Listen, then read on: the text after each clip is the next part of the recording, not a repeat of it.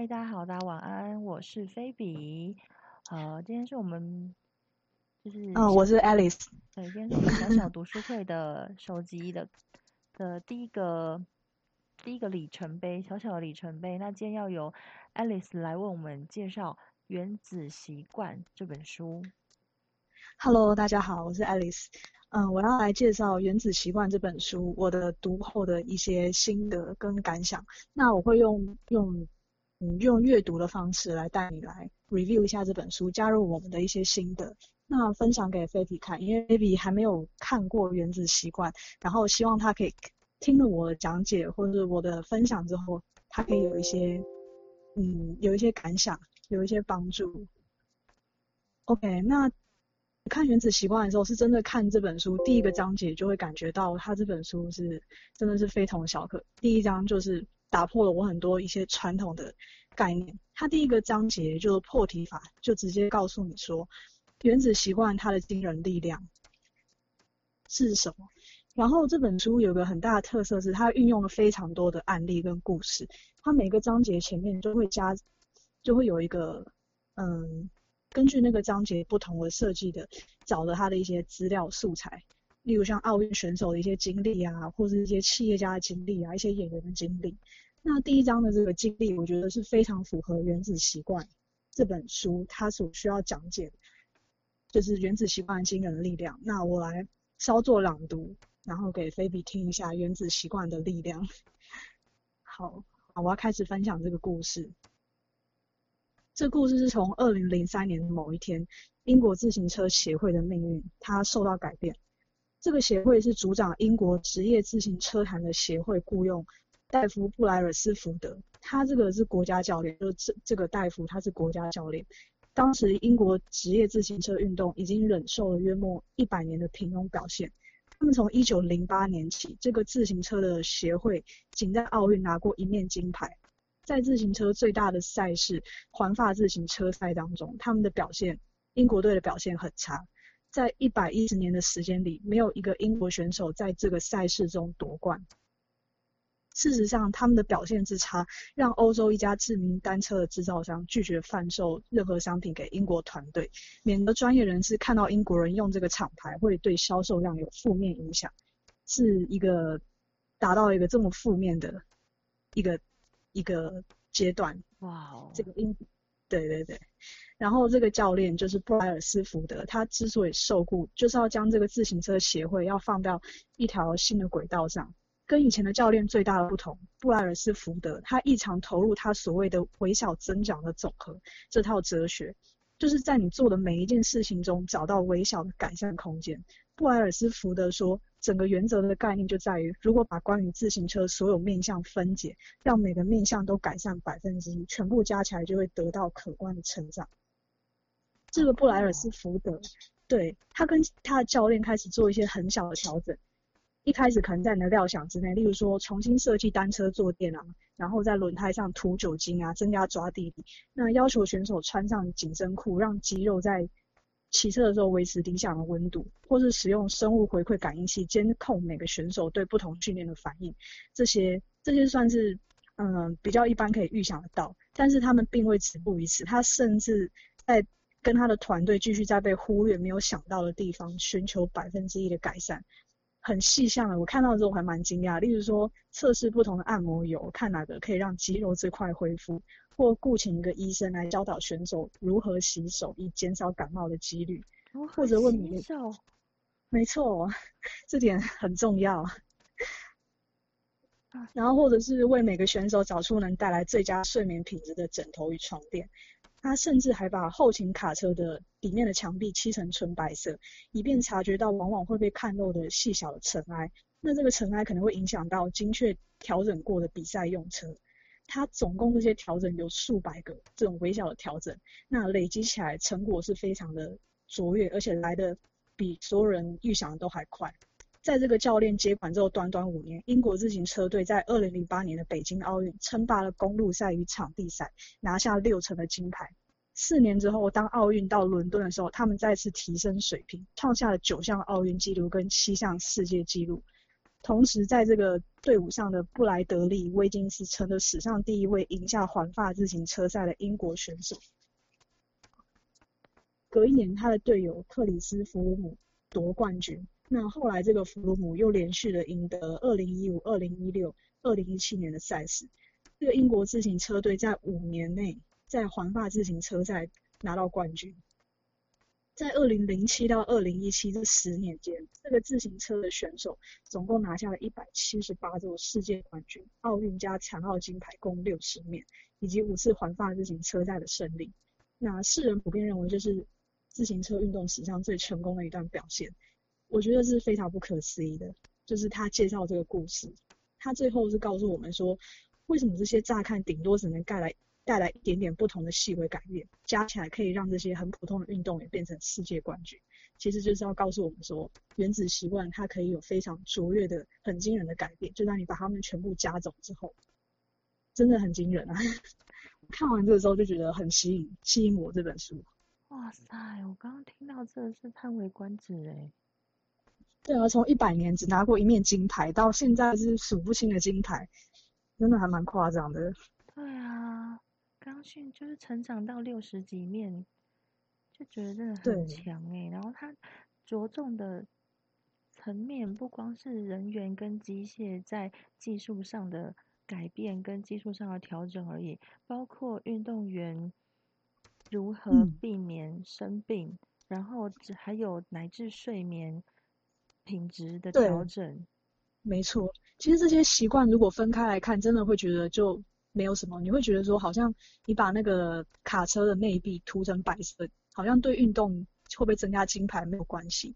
可是这些全部加起来之后，它的改变是非常巨大，就真的是不能小小看，就是说做一件事情的这种习惯的累积下来的成果。对，而且我觉得那个教练他不止围观，跟全部整个宏观的的那个角度的转换，就就都好都好厉害，都好惊人哦。对啊，所以看了之后，看了这篇之后，我就很想了解这个原子习惯这件事情。嗯，没错。那我今天还会介绍，就是第一章节后面的两两篇、三篇，还有三篇三小段话。他第一个后来就会讲的是复利效应，就是跟前面的纵贯起来，就是他有这些小小小的改变，也就是小小的习惯造成的很大的不同。那我就来继续分享一下这个所谓的复利效应是什么。哦。其实就像我们刚刚讲的，就是人很容易高估一个决定性瞬间的重要性，也很容易低估每天都做这些小改善的价值。其实我也常常这样觉得，就是觉得要很成功，要必须来自很就是很做呃很突破的一个行动，巨大的成功要必定是来自巨大的行动或启动。无论是创业啊，或是写书，或者是参加一个比赛，或达成其他的目标，我们都会给自己压力，要达到惊天动地的结果，好让人家觉得可以这件事情可以让你觉得说很有满足感。那相较之下，百分之一的这种改善就不是特别的被注意到，有时候甚至觉得它它不重要，但意义可能却大了很多。尤其长远来看，随着时间过去，微小改善所造成的变化非常惊人。作者是这样这样帮我们算，他说如果每天进步百分之一，然后持续一年会进步三十七倍。相反的，如果每天退步百分之一，持续一年真的会弱化到近趋于零。起初的小胜利或小倒退，累积起来是巨大的差异。那习惯就是自我改善这件事情的复利，就如同说，呃，你的钱可以透过复利加倍，习惯也是可以复利加倍。那如果说随便挑一天来看，习惯的效应很似乎感觉很小，但几个月、几年下来，他们就是可以造成巨大的影响。两年、五年、十年后回回过头来看，你才可以看到这些习惯，嗯，所带给我们的代价是什么？嗯。哇，这让我想到中国，我们就是以前小时候有学过一句成语，叫做“失之毫米，差之千里”。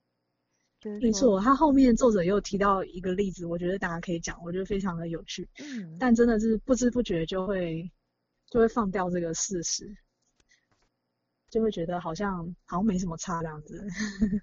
哦。对啊，真的。那我这边继续分享，作者也说，在日常生活中体会这个概念可能比较不容易，往往轻视这些小改变，因为他们在当下不重要。就例如说，现在存一点钱，那你我们不会是有钱人，连续上健身房三天，身材还是一样很糟糕。今天晚上读英文一小时，还是不会这个语言。做出一些改变，成果总是来的不够快，于是我们就回归先前的习惯。那不幸的是，这些缓慢的步调，同时也让恶习惯来出现。例如说，今天吃一餐垃圾食物，体重上的指针不会移动太多。那今天因为加班，加班，然后你的健康也不会有太多的变化。或者是说，我们的习惯的拖延，就当天该做的事情拖到隔天，那通常隔天也还是有时间可以来完成。所以这些决定，单一的决定很常被漠视。可是日复一日的重复这百分之一的错误，那就会像复利计算一样，变成有害的成果。就这边退步百分之一，这边退步百分之一，最终导致问题的就是这许多过失的累积。他，你刚刚举的例子，我觉得作者这边也讲，我觉得很很有趣的是，他举的例子是飞机路线的调整，区区几度产生的结果，这个非常具体。例如说。你要从洛杉矶飞到纽约，那如果从洛杉矶起飞的时候，你将飞机的航向往南调三点五度，飞机就不会抵达纽约，会降降落在华盛顿。这么一点点细微的改变，偏一个几尺，在起飞的时候不会察觉，可是当你经过了美国这么距离这么大的范围之后，降落的地点却差了好几百里。所以说，这种微小的习惯可以将我们的人生是引导到不同的目的。在当下似乎没有差，但是经过一生的时间放大，就会决定我们是怎么样的人。那作者这边给了一句话，就是成功是日常习惯，而不是千载难逢的转变。我在读这句话之后，刚好是那时候大家在疯乐透的时候，我好像似乎可以理解说，为什么有些国外报乐透得主，就是得乐透之后，他还是很快就归零，因为造就成功的是这个习惯。那千载难逢的转变，可能。也就是当下，可是他的一些习惯如果没有去调整的话，那他还是会继续的回归之前的样子，好像可以理解为什么会变成，为什么有人会这样子。喂。大概了有点有有有有比较清楚了，大概了解了。我觉得他刚刚讲那个飞机航线的那个超帅的耶。很具体的，对，这样讲就觉得哇，这样就好像很具具体、很具象了。对，非常具象化。因为通常我们听个成语，那个“失之毫米，差之千里”八个字，其实听起来听完没没有什么感觉。对，没有没有什么图像的感觉。然后你讲这个人的一生，好像也没什么感觉。就也还好，可他讲什么起飞要调个三点五度，然后就可以就会整个就飞到南方的一个另外一个州去，那个城市去，就觉得哇。你差太多了吧？真的差很多。对啊，这个好具象化，好厉害哦。对，没错，这个非常的具象化。这个很强，这个很强。对，这个很强的印象，它这个是非常加强我们的印象。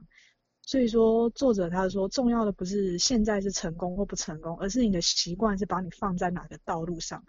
就是比起当前有的东西，你应该关注的是所处的轨道。他说：“假设说你是个有钱人，但是每个月都入不敷出，你就处在一条糟糕的轨道上。只要花钱的习惯不改，就不会有好的结果。那反过来说，如果很穷，但是每个月都设法存一点钱，就是通往在财务自自由的道路上，即使前进的速度是不如我们想象中的快。他称这一他称这一切叫做习惯的滞后指标。滞后指标是停滞的滞，那后面的后，那滞后指标就是。”例如说，财产就是财务习惯的滞后指标；那体重就是饮食习惯的滞后指标；知识就是学习习惯的滞后指标，等等的。嗯，哦，我现在突然想到另外一句成语，叫做“以终为始”。以终为始，对，就跟这个“终为始”以呃以以最后的结果来当做你现在所需要去采取的步骤。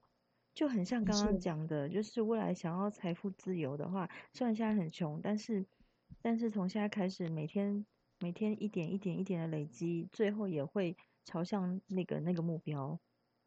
嗯，对。像我们国中的时候，比较常知道就是那个铁杵磨成绣花针嘛。啊，对对对对，有听类似这种，对，这种嗯。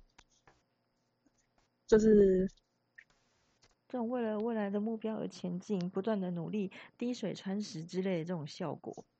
对啊，哎，而且可怕的，是，嘿嗯，他说可怕的是时间会放大成功跟失败之间的差距，他会将你喂养给他的东西加成。好习惯，那我觉得这样讲就很可怕了。我怎么觉得万箭穿心？那时候好习惯成为你的盟友，那坏习惯会让时间成为你的敌人。救命没错啊！不行万箭穿心，我要疯了。好，你继续，没事。那他后面这边也分享了第二个主题是说，那为什么建立一个持久的习惯，尤其是好习惯这么的困难？他这边举一个例子，我觉得嗯、还蛮有趣。他说，想象说有个冰块摆在你前面，二十六度、二十七度、二十八度，这个冰块还是没有动，然后二十九度、三十度、三十一度，那一样什么事情没有发生。但是在三十二度的时候，刚刚好那个时候冰块就开始融化，就一度的差别，一度的增温就启动了这个巨大的变化。哎，他为什么？嗯，他的意思就是说，可能就是像我们煮滚水，我觉得煮滚水比较好理解，就是煮到一定的温度它才会滚一样。可是这那一度的差别，它就滚，在那一度之下，它就是还没有滚。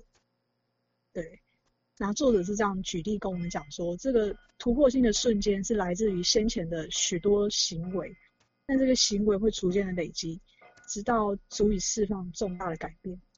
哎，不好意思哦，我刚刚我家那个就是 他整点会响的那个钟响了，没关系，没关系，我们是很入生，我们很很入生活化。真的。好，你对继续。他这边举的例子就是说，例如像百分之八十的时间，癌症是没有办法被检测到，可是却在几个月内它会接管整个身体。对啊，常常听到人家这样讲，就是去做做完健康检查，但隔几个月还是有癌症，因为它复哦苏的速度会非常的快，它是一夕之间整个是暴增啊。我听说好像是几个小时之内，对不对？好可怕哦，好像是。对啊，对啊，然后竹子也是啊，那竹子它的生命前五年是在地底下，但是在六周之后，它冒出头是在六周之内会暴涨到九十尺高。哦，对对对对对对，竹子就是这样，对。没错，所以在那百分之八十的时间，其实都是没有看到的时间。所以，嗯，作者说这是一个关键的门槛，在解锁这些新等级的表现之前，习惯往往看起来没什么影响。在任何追寻的前期或中期，会出现这些所谓的他称作失望之谷、山谷的谷，就是你期待会有什么很很好的发展，但是前几天、几周甚至几个月，甚至更久几年，效果都不太会出来。你会觉得这样下去不会有所进展，但是作者说这是任何复利过程的标志，就成果，尤其是强大的成果，总是姗姗来迟。所以维持好的习惯之所以如此困难，这个就是核心的要素。就是对啊，我们做一点小改变，没有立立到看到立即看到成果，就会不太想继续做。嗯，我知道了，就是很像在挖金矿，然后很多人就是挖到一半就放弃了，对可能我或者挖到四分之三，他觉得一直都挖不到，然后就放弃了。然后可是有良好习惯会一直往前挖、往前挖的人，他只要再挖一点点，就是再动个几下就挖到了。就是你不知道他一点点什么时候出现，所以就很难 会让你会继续坚持下去。对，这个就是 要想办法跨越这个潜伏的停滞期。然后作者说，其实我们所做的功没有被浪费，只是被储存起来。它会在可能行动升温到，例如说刚刚举的冰块的例子，会在三十二度的时候冰块才融化。那我们的行动也是到一定的程度，它才会它才会突然的爆发。对，哦，所以前面其实都是在在在在培养，然后在怎么酝？酿当中对。对对对，酝酿，然后嗯，其实去观察很多成功人士，大部分啊，这差不多也是这样。他们接触这个领域，也都不是突然之间一世一夕之间，说几个月他就突然就懂。你都观察他的背景，他其实都是有一段时间的累积。嗯，那尤其像厉害的画家，他们很多是从小就开始自己喜欢画画这事，而且是没有中断。那有些是家人支持，有些人就是宁可去打工，去坚持这条路。所以他们会在他们的年纪取得他们的成就，回过头来看，都不是突然而然，就是爆发性的，就是几个月之内就突然变这样了。嗯，有迹可循。我觉得美术领域、美的领美学领域的好像都是这样诶，音乐、美术、绘画、舞蹈、戏剧，好像都是这样，就是台台下十年功的那个感觉。嗯，没错。所以作者会说，大家看到你成功的时候，会说那是一系成功，就大家只看见戏剧性的这个成功，却没有看到先前的一切。但其实本人应该知道，这事情是你正在做的，很久以前就开始做的事情。你觉得没有任何进展的时候，还是继续坚持下去，下去才会有今天的这所有的一切。了解。他这边举了一个，嗯，呃，没事，你先说。好哦，他这边举了一个美国直男的一个安东尼奥马刺球队在球员休息室里贴着的海报，他贴着的是一个社会改革家雅各里斯他说的话。他说，当一切的努力没有用，他要去看石匠去敲打石头，可能敲了一百下，石头上一条裂缝都没有，但是就在一百零一下，石头会断成两半。让他了解到，把石头敲成两半的不是最后那一下，而是先前的每一次敲击。嗯，哦，哇，原来是这样。嗯，对。把石头劈开两半的不是最后那一下，而是先前的每一次敲击。嗯，没错。而且这所有的这些所谓的成功，嗯，的这个他。也不是说单一件事情，它是每一个习惯造成的，每一个习惯的微小决定去造成，然后这个习惯会慢慢的成型，而且越来越牢固。那这个牢固就像是那个树枝的根一样扎得很稳，那枝干就可以去得以生长。可是到底是什么决定了我们可以维持这个习惯够久，挺过这个潜伏之作者称的潜伏之力的挺自期？那有些人为什么会不知不觉的？就有不好的习惯，有些人可以享受好的习惯，而且可以享受它带来的复利效应。他作者后面会跟我们讲，对啊，真的重点就是在怎么维持下去。大家都知道是好习惯，对啊，要怎么维持？我觉得这是一件非常有挑战性的事情。对我看完这本书的感想是，嗯。是有是有改善一些，可是可是还是要有一个重点是，真的还是要本身要一定的自制力这一点。作者是有帮忙整理出就是如何改善你的一些习惯的方法。没错，他会后面书后面跟我们讲说，例如说你可以把你的你觉得困难的习惯呢，可以加上一些奖赏，或者是试着把这个困难的习惯给他做一点比较轻松的，嗯，把它变得比较轻松。但通常是。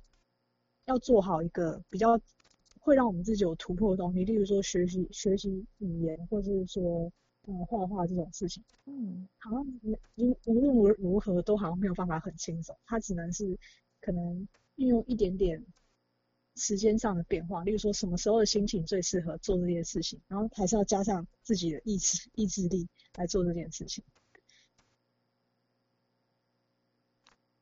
哦，还要加上自己的意志力。对，但是我们是可以调整说我们做这个事情的前后的顺序。他这本书会教我们很多很多的小技巧。哦，所以后面他其实会会教会教会会教学步骤。有了，他后面好多教学哦。啊，太好了。对他他他现在就先告诉我们第一个可以改善的，就是说第一个我们可以改善一个习惯的话。我们可以先 focus 在我们的系统，不要看我们的目标。这个我也是觉得有让我打破我的想法，因为我其实是蛮目标导向的。可是他跟我讲说系统的话，就真的让我是有转个弯去思考。他这边也讲说，主流观点认为说，嗯，你想要得到人生中你想要的事情的话，最好的方法就是设定目标。那多年以来，作者其实自己也是这样来做。对啊，例如说，我们从小学到的都是教我们要设定目标啊，然后你刚刚一对讲对对对系统，就觉得哈，什么系统？对对对，他作者他也说，他也曾经就是这样尝试过。例如说，在学校要考什么成绩，在健身房要举多少重量，在生意上赚多少钱，但是可以可能只能成功达成几个，那没有达成的很多。到头来，他发现成果与他设定的目标其实没有太大关系，可是却跟他遵循的系统息息相关。那什么是系统？那系统这边他引用了一句漫画家说的话，就是说目标是你想达到的成果，而系统则是让你达到那些成果的过程。他举个例子说，假如你是教练，你的目标可能是拿下冠军，你的系统是帮你招募球员、管理助理教练及带带队练球。那假如是企业家，你的目标可能是打造价值百万美元的事业，那你的系统是测试产品概念、雇佣员工及进行行销活动的方式。没错，哦，就是说所以系嗯统其实就是方法对方法。啊，对，比如说我们如果他这边举一个问句说，如果彻底的无视目标，只关注系统，还会成功吗？那他说这边举一个例子是篮球教练的例子说，如果完全不管赢得总冠军的目标，只在乎球队每天的练习，还可以有成果吗？他说答案是肯定的。答案是肯定。他说，任何的运动目标都是取得高分，但整个场上只盯着计分板，似乎感觉蛮荒唐的。在他这边举一个举一个教练的话，是美式足球队的教练比尔沃西是是这样说，他说分数会顾好自己。那同样的道理也适用于其他的领域，想要更好的成果，就是要专注在系统上面。可是也不是说目标是没有用，就是目标是可以帮我们确立方向，但是系统是一个比较完整的解答。如果花很多钱多时间去思考目标，却没有时间去设计系统，其实会出现很多问题。他这边举一个例子，其实他有几个，他有四个问题，但是我觉得这个例子是可以打破我们的想法。他说第一个例子是赢家跟输家都拥有相同的目标，真的是没错。对啊，他说目标设定这件事情是受到严重的生存者偏差影响，我们都聚焦在最后赢的人，那认定说是野心勃勃或是他们什么什么的目标造就了他们的成功，有没有看到那群失败的人？那每个奥运选手都想要拿金牌，每个人候选人都想要赢得选举。如果成功跟失败者都是相同的目标，那赢家跟输家的差别便不是目标。这个讲到前面英国自行车选手的，他们也不是要，他们也不是以赢那个环法自行车赛，那是最大的自行车赛为目标。可以想见，之之前几年他们也同样想要赢得这个这个比赛，就像跟其他所有的自行车队一样，目标一直都在，可是却直到他们执行的持续追求微小改变的系统，才产出不同的结果。我觉得这个他这边讲述就很方便帮我们理解，说为什么要专注在系统上。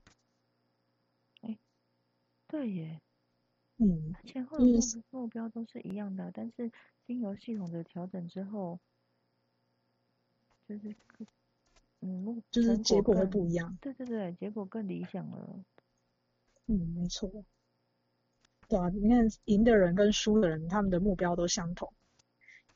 我觉得这边他这样讲的好处是，这也代表说，你不代表你输了这个目标就没有下一次。目标导向有一个这样的感觉，就是好像输了就没有了。可是如果说你是调整你的系统，那这个目标对你来讲，感觉就是这一次的测试，测试你这个系统，嗯，有没有用，这样的感觉也会比较好，不是只有单纯的输赢之分。哦，我觉得用在学习上也很好诶。就小时候哦，对，小朋友的学习，对，对小朋友的学习，就小嗯时候我们总是觉得一定要考一百分或是考第一名，然后如果这次没对，一定要到八十分以上，对对对，然后七十九分就很痛苦。对对对对，没做到就哭个半死。然后其实殊不知，考试只是测试你到底前面有没有学学好，或者是你学到嗯多少的一个证明而已。没错，我觉得你可以想一下说，这样对小朋友的教育可以有什么方法来改进？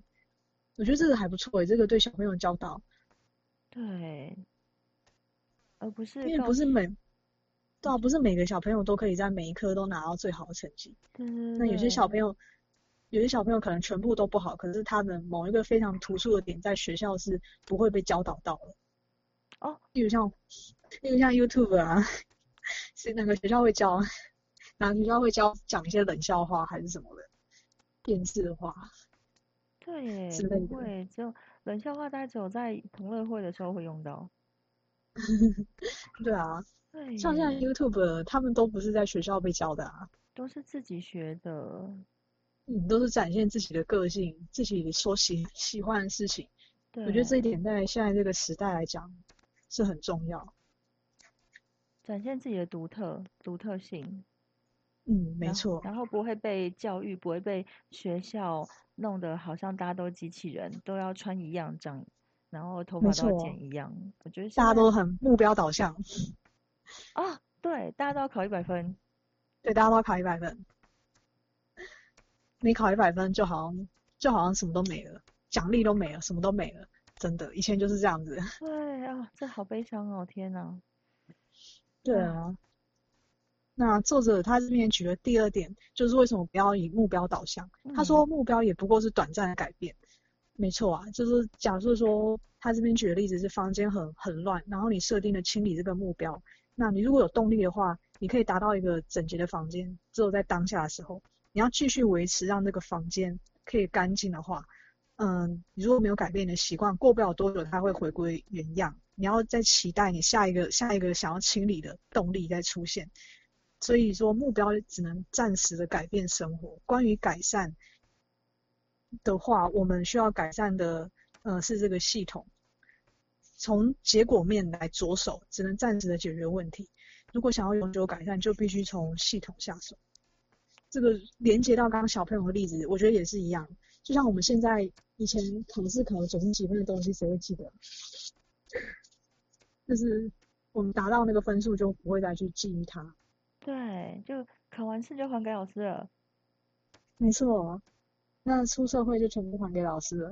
哈哈哈哈哈哈！对，出社会要自己从头再来，哦这样很浪费时间呢。对啊，要从头去翻，就是变成说学校学的就只是为了应付考试，然后考完就全部都忘记了。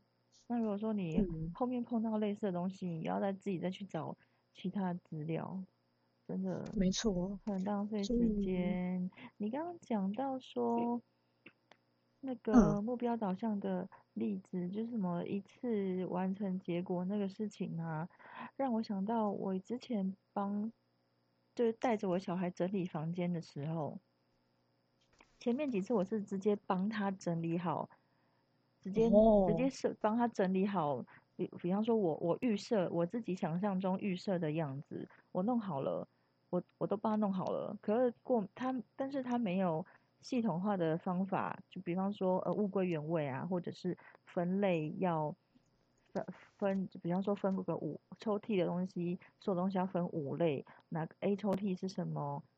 呃，各放嗯，不同的物品这样子，然后也他也没有物归原位的概念，所以我帮他整理好了的房间呢，大概两个礼拜之后又打回原样了。对啊，因为不是自己去整理的，对，没错，然后暂时性的，对，这也是暂时性的，然后他也没有系统化的那个呃方法去去管理他的东西的时候，就会就不会达到 就是妈妈预设的效果。对，所以就是要从平常的时候就要建立起他的习惯，他才会去完成这件事情。才会得到一个他理想的房间。没错，好哦，啊，真的啊，是，我来看完这边的时候，我也是有改变我的想法。嗯嗯，那他这边提出第三个说，如果以目标导向，他会限制了你的快乐。对啊，因为任何的目标背后都是这样假设说，一旦达成目标，我就会怎么样怎么样。所以这个优先的这个目标优先的心态，就是会你会一直把这个快乐拖延到下一个里程碑或下一个事件发生之后。那作者他觉得他自己很常落入这样的陷阱。那多年以来，他一直觉得说快乐是一直是专门给未来的自己享用的东西。那例如说，他承诺自己一旦增加二十磅的肌肉，他就可以好好放松了。所以嗯目标创造了一个非 A 即 B，非 A 则 B，就是非黑即白的一个冲突。如果达到目标成功了，那你就很开心；那失败就会很失望。你心里是把自己有点局限在这个框里面。他说，其实不用不用把自己局限在这样的里面。他说，因为，呃，通常你跟起步的时候跟预期的过程中。其实会不太一样。那条条大路都是通在罗马上，如果把自己的满足局限在一个特定的目标上面是没有道理。那系统优先的心态是提供了解药。你喜欢这个过程，而不是这个目标的时候，就不必等到自己获得了这个目标才会有快乐。只要这个系统在运作，就可以随时感到满足。而且这个系统还可以提供很多方式的成功，也不局限于我们一开始设想的那一个。嗯，我觉得这很有道理。哇，好酷哦！这完全刷新了我之前的的的的的概念。对啊，因为现在是一种非常多元，都可以变工作的时代。对。如果说你的系统建立起来，那其实很多很多奇怪的工作、奇怪的收入都会出现。哦。对，而且有些不是有时候看到人家接受访问，他说我不知道。他说：“我都不知道自己一开始要做这个，然后到后来才变成做这个。我想说，他们可能也是无意间去调整他们自己的系统，然后最后才会变成在另外一个可能跟他当初的方向比较不同的地方获得成功。”嗯，有有有，我有听过类似的访问，或者是看过类似的文章，那种专访之类的。对对，他说我都没有想到之前怎么一开始的 这个起手是，嗯，会这样觉得。通常我们想的都会跟发生的的确也会产生不太一样，毕竟预期跟现实，所以调整自己可以掌控的系统，然后可以帮自己在时时刻刻获得的那个满足感，我觉得很重要。嗯，时时调整系统，时时刻刻获得满足感，可是满足感要。呃，意思是自己在那个可以掌握哦，对，可以掌握那个系统的感觉嘛？我觉得自控，因为目标，因为目标可能我们比较不可控，对，因为我们可能帮自己设的目标都比较宏伟，嗯，比较远大，对，对，比较远大。那系统是我们当下的一些习惯整理，整个的整合，它可以，我们可以掌握它，没错。所以也是建立在一个自我可以掌控的那个范围之内，然后的，就是。能自己可以掌控的范围做到的话，就会产生满足感吗？嗯，对，没错。嗯改善自己的一些习惯。对。就像然后连接之前的复利效应讲，这样加成下去会成就一个，会变成是一个什么样的人？对啊，这样成就下去，其实我们也很难想象会变成什么样的人，但等到很很久之后才会知道。所以掌握系统也是这个原理，慢慢就可以长成另外一个不一样的自己。嗯，就成长三十七倍一年。对啊，那个对，真的超强，很惊人。对啊，三十七倍，想到会弱化趋近于零，我就觉得很可怕。打回原形，我的天呐。然后他这边讲的第四个，如果以目标导向的话，他会与长期的进步会有互相矛盾的状态。这个心态可能是一种溜溜球效应。例如说，许多的跑者连续努力数个月，但他冲过了终点线之后，他就不会再训练。比赛结束之后，这个激励也就会随之消失。当你的努力都聚焦在一个特定目标，那达成这个目标之后，还有什么东西可以推动你前进？所以很多人才会在实现这个目标之后，又变得跟以前一样。如果设定的目标的目的是赢得比赛，那建立系统的目的则是持续在比赛里面，它是比较长远的思考。所以重点不是在任何单一的成就，而是不断的精炼与持续改善这个系统的循环。到头到头来，这个进步会是一个必要的条件，然后也是对过程的一个投入，它是一个相辅相成的一个概念。哦，那个终点线就是考试啊，考完试就还给老师了。没错，所以如果把自己投投入在系统上面，就会比较不觉得考试是一个很重点，它就只是一个日常。我好像听我，我好像有印象，以前班上比较成功的考试同学，他们好像觉得就是维持他们日常的读书，不会像我们一样，就是考试前来看书一样，他们就是普平常心这样子。好像对，就是这件事情对他们来讲说是一个平常在做的事情，他们不会为此特别准备，然后成绩就自然而然就很高，因为这件事是一直有在做的。而且好像念书就是学知识，就是他们的兴趣。没错，他们都是对这个有兴趣的。对他们就是在对于当学生这件事情，他们非常有兴趣，然后永远坐第一排，然后上课永远很专心，然后眼睛瞪得张得大大的，都不会想睡觉。我觉得这些人也太厉害了吧。嗯，他们有在这里面体验到乐趣。哦，乐趣。对对，这的确是，嗯，的确是每个人的不一样。并并不是每个学生都可以从这些东西里面体验到乐趣。对啊，就像很会念书，可能不一定在体育课的时候就很喜欢，很喜欢打球之类的。对，就都坐在树荫下。对对，诸如此类的。然后每次有时就说我今天脚痛。或者说，都是体育课的时候，都去帮办公室老师就做一些杂事啊什么的。对对对对，都去出公差。然后很喜欢运动的同学，上课的时候都在睡觉，这样。下课的时候十分钟就是他们可以解放的时候，赶快冲出去打球这样子。对，就冲出去了，然后打中才要冲回来，然后上课就睡觉，然后考试就是写个那个名字就交卷了，就趴下来睡觉了。对。那当然，的确也是有小朋友是两个都可以兼顾了。可是，就长远长就比较大范围比例来看，大部分的人应该还是某一种领域是他比较喜欢的。嗯，没错。现在小时候的观察就是这样。当然，我刚刚说的可能比较比较偏激了一点啊，就是并不是说每一个每一个嗯爱打球的回来都会考试都会都会只写。名字，然后就趴下来睡。我只是讲的比较夸张了一点，真的真的都有遇过啊，真的学生时期都有遇过这种人。不过他们的一个特征也是让我们很印象深刻，的确他们就是很喜欢运动，然后也都不太喜欢这些这些小朋友都不太喜欢遵守学校的规定或学校的规则。其实也可以从他们的这种喜欢的领域看得出来。不遵守，可是呃，这样来说，他们也是比较有创意的一群吧，让他们敢，而且敢于对抗权威。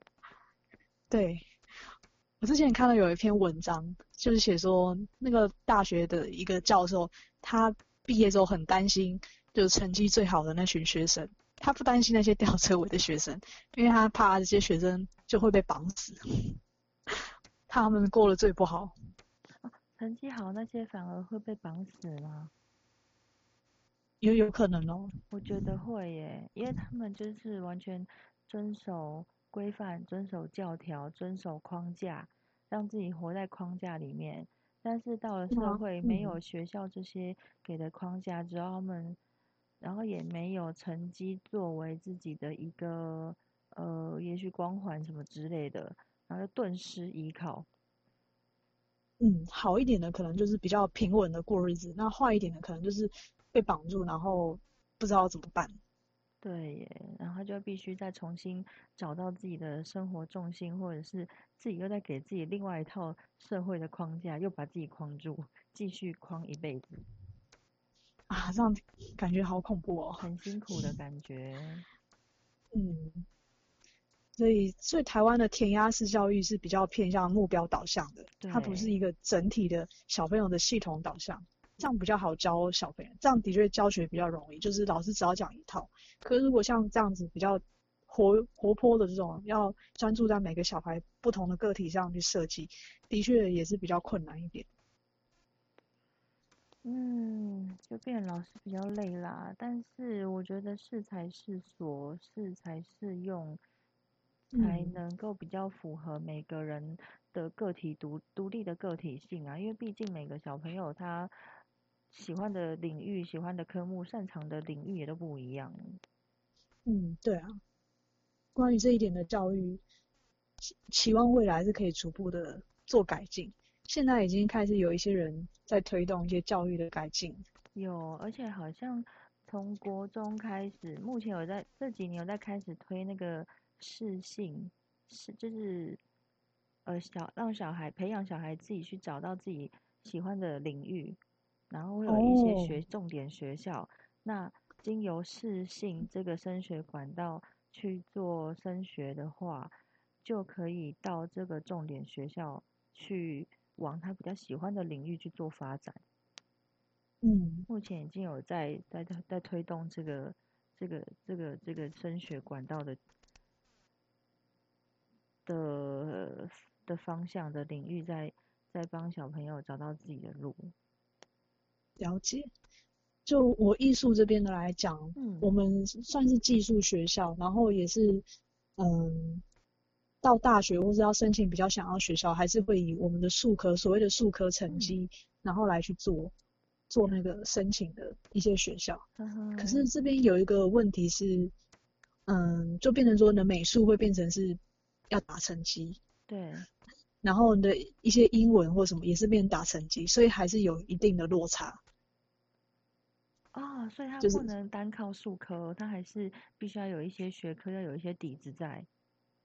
嗯，对，没错。啊，很尴尬，而且一定会考考素描，对不对？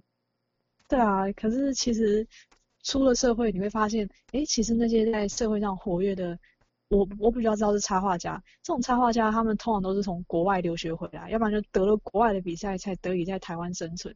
那我的问题就是说，而且他们通常不一定是有美术的一些学校底子。那问题说，台湾的这些教美术的学校的这些出来的学生，嗯，是否可以变他们？就是变成他们预期中想要的人，还是说我们还是必须再去国外洗一次，才能变成我们想要的人？就变成是一个感觉很困扰，你知道吗？然后一定要是国外。对啊，一定要国外得奖回来，外国月亮比较圆吗？很奇妙哎。大部分。而且通常都是你在。好像也不是说艺术，应该其他的好像也是如此。体育赛事也是啊。你看哦，在学在国内就是没有可能没有什么资源，没有什么呃赞助，然后他必须要自己存了钱，然后飞去国外比赛。一旦得了那种超级厉害的奖回来之后，台湾忙就说他台湾之光，就嗯，马上就来分一杯羹，就觉得嗯，所以到底是，所以变成我们在台湾的社会里要。等于说要所谓的找出自己的片天，可能要花更长的时间。除了上了大学之后出来自己探索之后，你可能要去国外进修，或是嗯自己创业什么的，可能会到三十岁，有可能会更长的时间。这个时间就会拉更长，而且我会觉得台湾的教育，你变成要到大学的时候才。啊，有时候是到出社会之后，你才才可以开始。应该是出社会，因为大学大家比较想要玩。啊玩，我可以理解。有你玩四年。对，我可以理解。等于说出社会，你才开始在自我探索，然后找到自己真正想要的路。可是美国的，就是国外的教育，他们是从小学、国中的那个年代就已经慢慢在在把这个范围缩小，就是找路的范围缩慢慢缩小了。而且他们也很鼓励自己的小朋友发挥自己的创意。那国外常常看见说，小小的朋友他就自己可能去，他他有什么一些创新的想法啊，很可爱的想法，那父母就支持他，他反而变成一门事业。对，很小，有些可能是六七岁、六七八岁。那在亚洲这边，就是完全就台湾了，我不敢讲亚洲其他，那台湾这边几乎是完全不可能发生的事情，顶多只会被。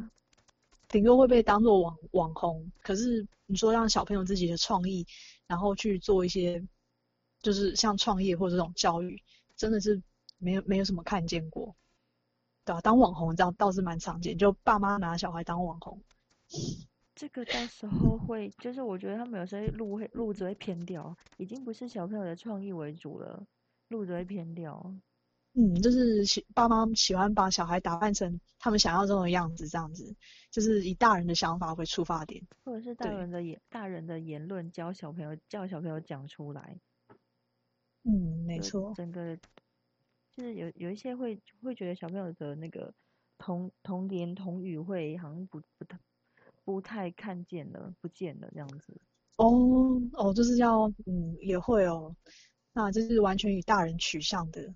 一个一个方向，对他的言论都是大人会讲出来的话，没错。我想说，那个菲比之后也可以来分享一些感觉跟教育方面有关的书，我们可以来做一些讨论。好哦，可是没关系，来做一些心得的分享。可以可以，OK。我这边就是教养小朋友的书，不管是那个孩童照顾，或者是在教养理论上面的书，其实还蛮多的。对，好，期待你的分享。耶，看看我们之后，嗯，因为我这边是平面设计嘛，有机会的话可以来设计一些有趣的产品，来来看看对教育会有什么一些帮助。那我来帮原子习惯第一章节做一个总结。作者说，如果你觉得改变习惯很难，问题不在于你，而是在你的系统。恶习惯一再的附萌，并非不是，并非是你不想改变，而是你的系统是不适合改变。